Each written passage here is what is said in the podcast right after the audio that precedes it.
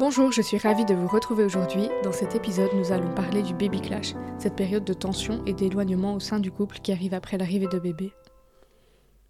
Maman Relax, c'est le podcast qui vous parle de la solitude ressentie en postpartum et surtout qui vous donne des clés simples et rapides pour vivre une maternité épanouissante. Je suis Florence, je suis sage-femme et j'ai hâte de passer ce moment avec vous. Je vais tout au long de cet épisode te donner des conseils simples et rapides pour vivre mieux ton postpartum si tu veux écouter sans t'inquiéter d'oublier les conseils, tu peux t'abonner au conseil de Maman Relax. Promis, je ne vais pas t'envoyer un mail chaque jour, il y en aura juste un le jeudi après la publication du podcast. Et le lien pour t'abonner se trouve dans la description de l'épisode. Mais avant, j'ai une super nouvelle. J'ouvre quelques places pour t'accompagner dans ton postpartum. Si tu vis des difficultés, que tu as besoin de soutien, ou si tu as une problématique précise à régler, n'hésite pas à me contacter. Je t'offre un espace de parole, de soutien, d'écoute Bref, un accompagnement personnalisé et bienveillant. Alors, je suis très heureuse de te retrouver dans ce dernier épisode de Je prépare mon postpartum. Dans cet épisode, on va parler du baby clash, comme je viens de te le dire. C'est une période de dispute, de doute, de tension qui survient au sein du couple après l'arrivée de bébé. Alors, concrètement, qu'est-ce que c'est? Ça correspond à la période de crise vécue par la majorité des couples après la naissance de bébé. Alors, je te dis la majorité parce qu'un couple sur quatre va vivre le baby clash et au total, deux couples sur trois vivent des difficultés lorsqu'ils deviennent parents. C'est énorme alors que tu as peut-être l'impression que tout va bien chez les autres et qu'être parent c'est que du bonheur. C'est du bonheur, mais c'est aussi beaucoup de doutes, de fatigue, de remise en question. Et la difficulté dans tout ça, c'est que la majorité des gens n'en parlent pas, ce qui facilite le fait que chacun se sente seul dans ses difficultés. T'as l'impression que chez tout le monde, c'est super de devenir parent, que, que tout se passe parfaitement et que tout roule, alors que finalement, euh, la majorité des gens que tu peux connaître vivent aussi des difficultés. Alors j'espère sincèrement que tu échapperas à cette période, mais si tu es amené à la vivre, sache que tu n'es pas seul. Un couple heureux et uni tout le temps, c'est rare. C'est normal d'avoir des hauts et des bas au sein d'un couple. Et avoir un enfant, c'est un énorme changement et un changement implique de l'inconfort. Il faut que les deux personnes qui forment ce couple aient la volonté d'évoluer et d'évoluer ensemble dans la même direction. C'est peut-être la plus grande difficulté finalement, c'est d'accepter de laisser partir ce qui était pour se plonger dans une nouvelle vie, de laisser ses repères parce que l'être humain aime se sentir confortable, il a, comme je te disais, besoin de repères. Et lorsque tu as un nouveau-né, tu vas naviguer à l'aveugle. Tu as tout sauf des repères parce que chaque jour est différent, que ton bébé change très vite, que ce qui était juste hier ne l'est plus demain. Et ça, c'est vraiment lié principalement à la première année, mais globalement aux deux premières années de l'enfant ce qui va te demander énormément d'énergie pour t'adapter continuellement. Et en plus d'apprivoiser ton nouveau rôle de maman, tu vas devoir vivre ton postpartum, la fatigue, les hormones, tout, tout, tout, tout, tout. Donc euh, on comprend pourquoi le baby clash arrive si facilement quelque part. Et pourquoi autant de couples vivent des difficultés. Alors comment est-ce qu'il se manifeste? Tu vas voir que les échanges pleins d'amour et de fluidité vont se transformer en disputes, en, en froid polaire qui s'installe dans ta maison. C'est complètement forcément l'opposé de ce que tu imaginais lorsque tu voulais un enfant et, lorsque vous avez pris la décision d'avoir un enfant. Et pourtant, c'est la réalité de beaucoup de couples. La communication qui est si essentielle euh, pour qu'un couple fonctionne risque de disparaître pour faire place aux reproches, au silence et à l'amertume. Tu peux avoir la sensation de plus connaître ton partenaire, te demander pourquoi tu as fait un enfant avec lui, et avoir la sensation d'être trompé sur ce que tu vis, parce que c'est vraiment loin de ce que tu avais projeté quand vous vous décidez pour avoir un enfant, vous imaginez un futur, et si ce futur ne se réalise pas, tu peux avoir l'impression d'être trompé, que l'autre ne t'a pas tout dit, qu'il respecte pas ses engagements, ou que toi-même, finalement, tu n'es pas la personne à laquelle tu t'attendais être une fois que tu auras un enfant. Généralement, le baby clash il survient après la naissance du premier enfant parce que tout est nouveau. Et c'est là que les grands changements s'opèrent, c'est là qu'il va falloir apprendre à se connaître en tant que parent, apprendre à prendre soin de son couple à nouveau, apprendre à créer une famille. Et pour le deuxième, généralement, bah, tout ça, tous les changements, tous les ajustements, ils ont été faits. Et donc c'est pour ça qu'il y a beaucoup de mamans et beaucoup de parents qui disent que le premier, c'est le, tsunami, et le deuxième, c'est l'apaisement. Vraiment, euh, parce que pour le deuxième, finalement, tu as des repères, tu sais dans quoi tu t'engages, tu sais que ça va être difficile pendant combien de temps. Alors évidemment, tu vas vivre des choses auxquelles tu ne t'attends pas, mais bêtement, le développement et les premiers mois de vie d'un enfant, tu vas les connaître. Donc tu auras des repères au milieu de tout ça. C'est comme si pour le premier enfant, euh, tu naviguais à l'aveugle avec les yeux bandés, qu'on disait tu dois atteindre euh, telle île.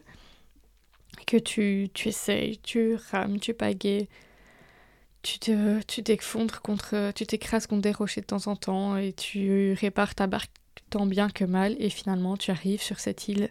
Ton enfant a grandi, vous avez fait les ajustements et vous avez trouvé l'équilibre. Pour le deuxième, tu vas naviguer mais tu seras plus aveugle. Tu vas voir là où tu dois aller et tu vas savoir que oui, il faudra plusieurs mois pour atteindre cette île, mais quelle est là cette île et que tu as les ressources en toi nécessaires pour les atteindre. Ça, c'est vraiment euh, quelque chose d'important, je pense, à savoir dans la maternité, le fait que souvent le deuxième, c'est beaucoup plus apaisé. Alors, euh, je n'incite absolument pas à avoir un deuxième enfant, mais c'est, je pense, important de savoir que la deuxième fois, tu vas vivre ta maternité de façon différente. Alors, pourquoi est-ce que le baby clash arrive? Parce que vous allez passer d'un couple libre qui a relativement peu de responsabilités à des parents qui doivent s'occuper d'un nouveau-né. Un couple libre, je veux dire, euh, si tu décides de sortir euh, le vendredi soir, tu le dis à ton conjoint et voilà, tu sors, il n'y a pas de souci. Et le lendemain, si tu es fatigué, bah, tu te reposes. T'as pas vraiment d'engagement à tenir, t'as pas de responsabilité. Au pire, tu dois sortir le chien, mais voilà, c'est pas c'est pas la fin du monde, c'est rapide. Alors que quand tu as un enfant, tu vas te dire euh, ah oui, j'ai envie de sortir vendredi soir. OK, mais qui va s'occuper de l'enfant? Soit c'est l'autre conjoint qui va devoir assumer l'enfant seul, soit vous allez mettre en place un mode de garde. Enfin voilà, ça demande de l'organisation, ça demande de l'anticipation. Et donc ça change la liberté que chacun a au sein du couple et au sein de sa famille. Et quand je te disais relativement peu de responsabilité avant, euh, bah oui, tu as juste la responsabilité de toi et d'aller bien et de vivre ta vie. Et tu passes de ça à avoir la responsabilité d'un enfant qui est complètement dépendant de toi, qui dépend de toi pour vivre et pour se sentir bien. Donc la charge mentale à ce moment-là, elle explose. Vous avez aussi une responsabilité financière qui augmente parce que clairement le quotidien avec un enfant coûte plus cher, mais il y a aussi la responsabilité de se dire, bah, on a voulu un enfant, maintenant il faut assurer son avenir, il faut assumer. Et donc euh, tout ça fait que c'est des gros gros changements à intégrer. Vous avez euh, des attentes l'un envers l'autre qui sont différentes, elles sont plus grandes. Vous allez en plus bah, vous découvrir personnellement en tant que parent et puis après découvrir l'autre en tant que parent et puis trouver des ajustements pour que le couple fonctionne et puis que la famille fonctionne et ces ajustements sont nécessaires pour que chacun trouve sa place. Vous allez créer votre famille avec vos vécus qui sont différents, avec parfois des normes qui sont différentes, ce qui peut expliquer facilement les conflits. N'oublie pas non plus que tout ça se passe en postpartum, que tu viens de vivre une grossesse avec des changements hormonaux, avec la fatigue, avec les changements corporels, que tu as changé durant ces neuf mois et parfois il faudra apprendre à se connaître soi-même, à s'aimer soi-même pour pouvoir s'ouvrir à nouveau à l'autre. Quelles vont être les conséquences du baby clash? Alors la plus grosse, c'est la séparation. En moyenne, 20 à 25% des couples vont se séparer après le premier enfant. Et là, vraiment, j'ai une grosse pensée aux couples qui se sont séparés et qui se remettent avec quelqu'un d'autre et qui refont un enfant. Du coup, ils vont se retrouver de nouveau dans la situation où ils risquent de vivre un baby clash et qu'il va falloir de nouveau surmonter ça. En dehors de la séparation, il peut y avoir euh, une diminution de la confiance au sein du couple, un sentiment de trahison, comme je te disais tout à l'heure, on était d'accord à deux pour faire cet enfant, et finalement un des deux ou les deux ne tient pas ses engagements. Les conséquences sont bah, des partenaires qui s'éloignent, qui ne se comprennent plus, qui ne communiquent plus. Et le risque, c'est que le couple disparaisse au profit de la famille. Il va plus y avoir un vrai équilibre entre vous. Et l'objectif, c'est vraiment euh, la famille, faire avancer la famille, faire avancer comme si on était sur un train lancé, qu'il faut le faire avancer, avancer, coûte que coûte, sans penser qu'il y a un couple à la base de tout ça. Si la famille c'est ta priorité par choix, c'est votre choix tous les deux, c'est un choix conscient, il y a eu de la communication autour de ça, c'est génial. Et c'est chacun fait ce qu'il veut. Ici, je te parle vraiment d'un couple qui ne communique plus et qui finit par être uniquement parents parce qu'ils n'ont pas pu ou qu'ils n'ont pas su prendre soin d'eux en tant que personne et en tant que couple. Alors comment l'éviter? En communiquant évidemment. Hein. C'est surtout euh, en étant conscient que ça risque d'être difficile. Plus vous allez en parler, plus vous allez vous ouvrir l'un à l'autre et plus vous serez fort et soudés, ce qui va vous aider à traverser cette période. Je pense aussi qu'il faut être lucide sur le quotidien avec un bébé, savoir que un enfant ne dort pas toujours bien, que la charge mentale change. Et en étant conscient de tout ça, vous allez pouvoir mettre des stratégies d'adaptation en place avant la naissance. Par exemple, vous allez vous dire, si c'est maman qui gère les nuits, papa s'en occupe de telle heure à telle heure, euh, tel, jour et tel jour, pour que maman puisse se reposer. On est d'accord que forcément la théorie et la pratique, il y a une différence, mais s'il y a déjà une bonne base de théorie et que vous avez déjà parlé des futures difficultés à venir, quand vous les rencontrerez, vous aurez une base de travail déjà et vous pourrez essayer de mettre des choses en place. Alors que si vous prenez tout de plein fouet dans, la tête une fois que bébé est né, bah, c'est beaucoup plus difficile. Il faut aussi savoir que la charge mentale de la maman va généralement exploser. C'est elle qui va être au contact de son enfant de façon générale. C'est à elle qu'on va poser des questions pendant les rendez-vous médicaux. C'est elle qui va prendre un congé maternité, donc qui va être avec son enfant 24 heures sur 24 pendant plusieurs mois.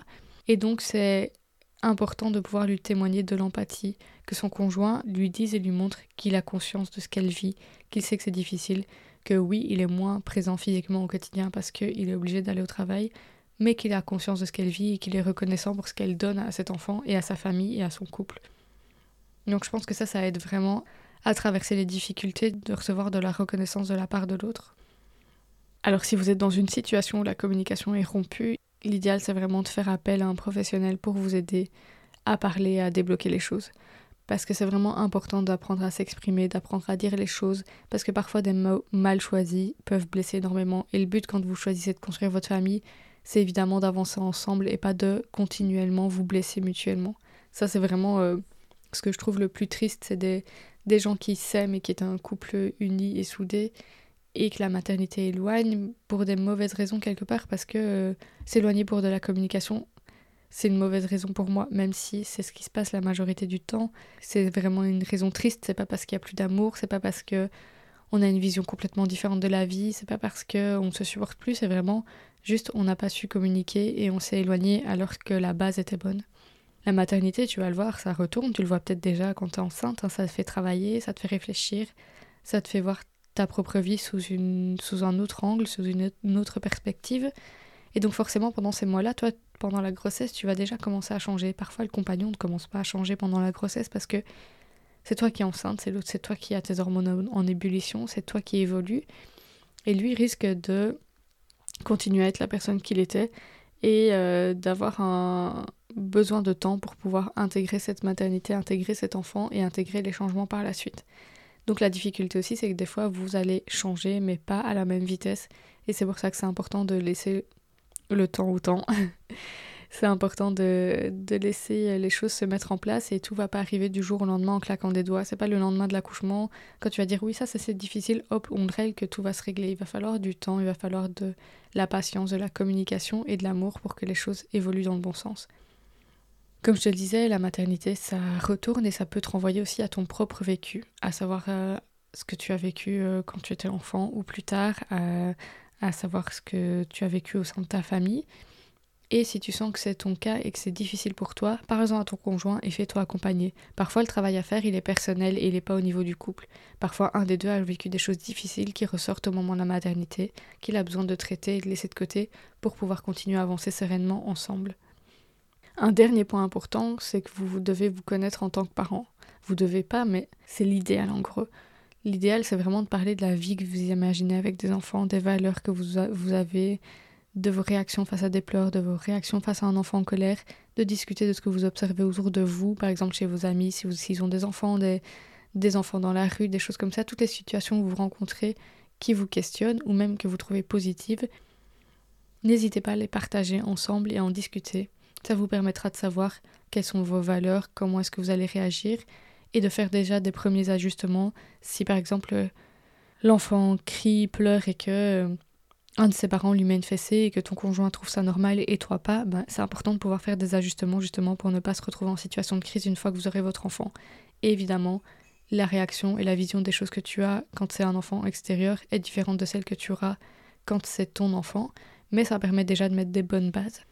Et pour finir, vraiment, je vous conseille de ben, déjà de vous faire accompagner, quand comme je disais, quand ça ne va pas, et surtout d'éviter de prendre des décisions rapide et des décisions importantes les premiers mois de vie, la première année de vie d'un enfant parce que c'est un tel chamboulement que parfois il faut simplement du temps pour que les choses se mettent en place, pour que chacun trouve des repères et que les choses s'apaisent, que les hormones redescendent, que la fatigue s'atténue, que chacun trouve son rythme.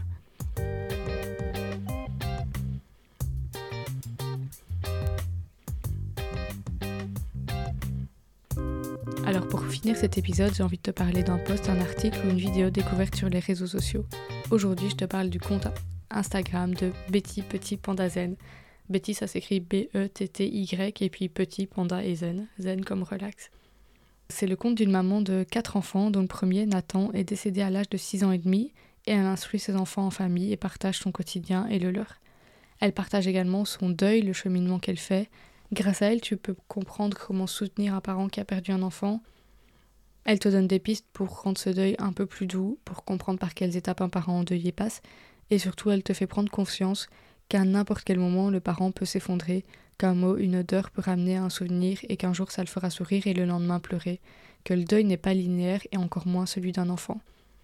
Alors j'ai conscience que ce n'est pas le sujet le plus drôle, mais je pense que c'est important d'avoir des clés pour dépasser la gêne ou la tristesse qu'on peut ressentir face à un parent qui a perdu un enfant, parce que beaucoup de gens vont dire des choses peut-être maladroites ou simplement éviter le sujet par manque de connaissances, par euh, manque de connaissances de ce que le parent est en train de traverser et quels sont ses besoins.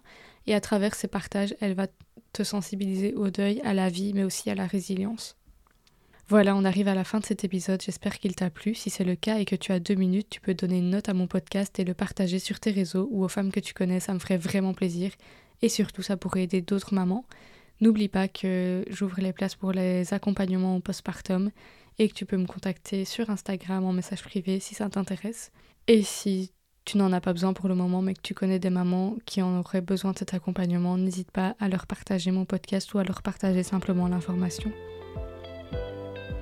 Voilà, c'est là qu'on se quitte. On se retrouve lundi prochain pour un nouvel épisode de Maman Relax. D'ici là, portez-vous bien.